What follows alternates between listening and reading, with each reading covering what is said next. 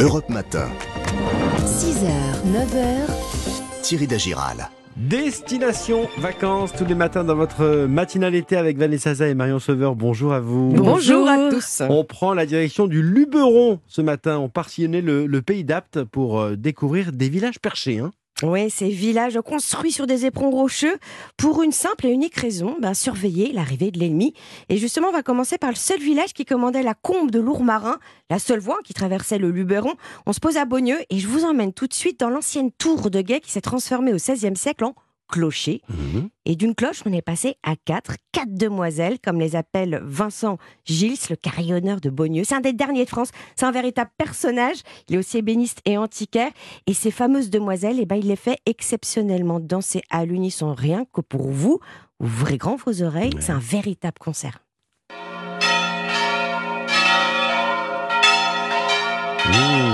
Alors, faut- C'est hein assez rare hein, de les entendre euh, toutes les quatre. Peut avoir l'occasion d'être avec Vincent quand il le fait, c'est extraordinaire parce qu'il monte sur les murs. Non, non, mais c'est un vrai spectacle, voilà, un vrai savoir-faire.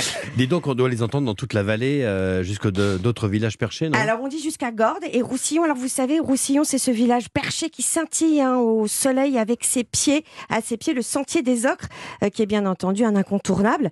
Euh, vous êtes au milieu d'ocres euh, jaunes, rouges, oranges, qui tranchent avec le ciel bleu et les arbres verts. C'est une explosion de couleurs. D'ailleurs, Ouais. on a l'impression que certains arbres sont plus verts que d'autres. Mais en fait, ce n'est qu'une vision d'optique. Alors, pour comprendre tout ça, découvrir cet univers, euh, justement, euh, la formation des couleurs, de l'utilisation des ocres, euh, il faut pousser la porte de l'écomusée d'Okra.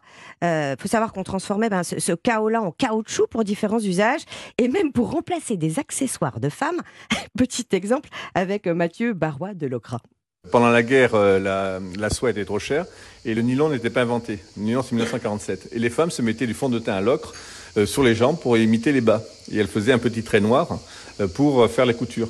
Et donc voilà, ça, ça, c'est un produit qui s'appelle Youthful, hein, c'était le nom américain.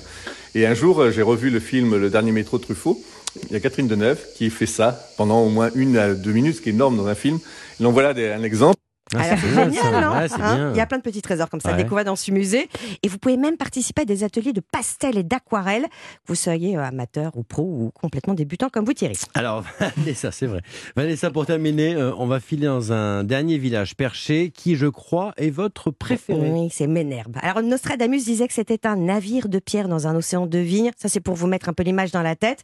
Euh, c'est un village qui a attiré beaucoup d'artistes. C'est vrai que pas mal d'entre eux avaient un pied à terre hein, en Provence, en zone libre à l'époque. Mhm. Chagall, lui, c'était à Gordes.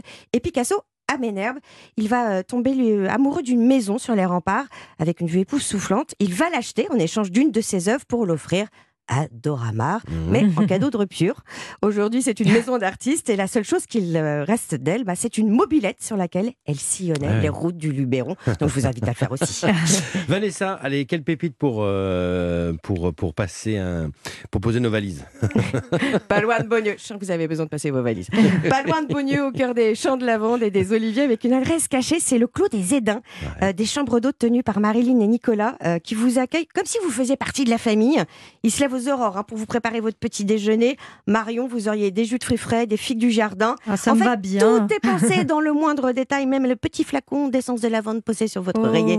Voilà, et ça, ça fait partie des belles rencontres. Quand vous partez, vous avez un petit peu la larme aux yeux. Ah, c'est vrai. hein on, on apprend des choses et puis on vous donne plein de bons plans. Ça, c'est vraiment, ça, c'est vraiment chouette. C'est tous les, tous les jours dans la matinalité.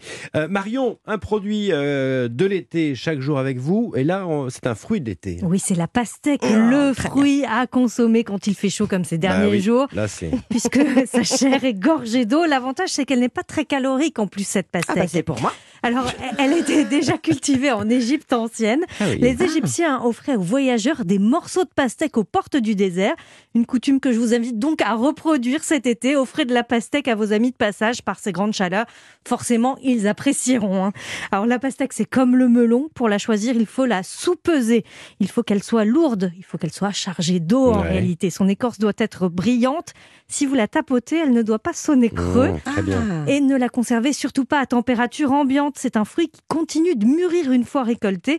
Alors trop mûr, la pastèque va devenir farineuse. Alors, comment on va la cuisiner, cette euh, On a pastèque tous envie de fraîcheur. Ça, c'est clair. Alors, quoi de mieux qu'un granité pour se rafraîchir? Ah, idée. sorbet pailleté maison sera parfait en entrée. Ouais. Alors pour le granité, il faut commencer par épépiner la pastèque. Une fois les pépins enlevés, on mixe la chair de la pastèque avec un peu de citron et de sucre glace.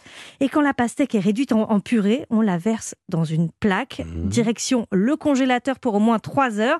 Toutes les heures, par contre, il faut un petit peu travailler. Il faut venir avec la fourchette remuer Oh, le, bah, c'est le granité. pour moi, ça. Mais non, c'est pas très difficile. Et puis pour une entrée tout en fraîcheur, moi je vous conseille de parsemer euh, donc un peu de chair de crabe émiettée dans, dans le fond de votre assiette, se graniter par-dessus, un petit peu de jus de citron vert et de zeste de citron vert et c'est Ah, tout. C'est original. On Très passe à bien, ça. table. Très bien. L'astuce du chef euh, maintenant. Alors aujourd'hui, c'est à Christophe Schmitt du domaine de Terre Blanche, c'est à Tourette. Le chef adore ce fruit qui apporte de la fraîcheur au plat. Et pour changer de la pastèque qu'on croque simplement en entrée, voici ses conseils. Mon astuce, c'est vraiment de la tailler en tout petits cubes. Et après, donc la mariner euh, au, citron vert, même, on peut rajouter un peu de, de Campari, cet alcool. Ensuite, on la met euh, une petite demi-heure au, congélateur pour vraiment avoir les, cubes de pastèque qui soient très frais et presque un peu fermes, qui sont pris par le froid. Et ensuite, on peut les manger tout simplement avec un, tartare de poisson, tartare de dorade ou de loup de mer. Et ça, c'est avec un petit trait de, de citron vert au dernier moment, ça apporte vraiment un, un coup de, un coup de peps, un coup de fraîcheur. Et au domaine de, oui, ça donne, ça donne envie tout de Mmh. suite. Hein, Ah, c'est le bon moment. Au domaine de, de terre blanche, Christophe Mi- Schmitt, pardon, décline la pastèque de différentes manières. Alors à la piscine, c'est une salade verte servie dans un demi-melon. Donc, On a des cubes de pastèque, de la feta, des olives, de la menthe, de l'huile d'olive, même un Mmh. petit peu d'alcool. C'est du Jet 27. Ah. Au restaurant gastronomique Le Favencia, le chef réalise des plats monochromes. Un tout rouge où la pastèque est associée à la tomate. Et on retrouve donc une tomate rôtie avec l'eau de pastèque, un voile de pastèque marinée au citron vert et un gazpacho de tomates et pastèque. La pastèque apporte beaucoup, beaucoup, beaucoup de fraîcheur à ce plat. Peut-être une petite deuxième adresse pour déguster de la pastèque? On part euh, au bord de mer à Argelès-sur-Mer dans un restaurant haut en couleur, Menjekai, juste à côté de la plage du Racou. Le chef Renaud Caspar ne travaille que les produits de saison et du terroir. Une cuisine forcément tournée vers la mer Mhm. et les poissons responsables.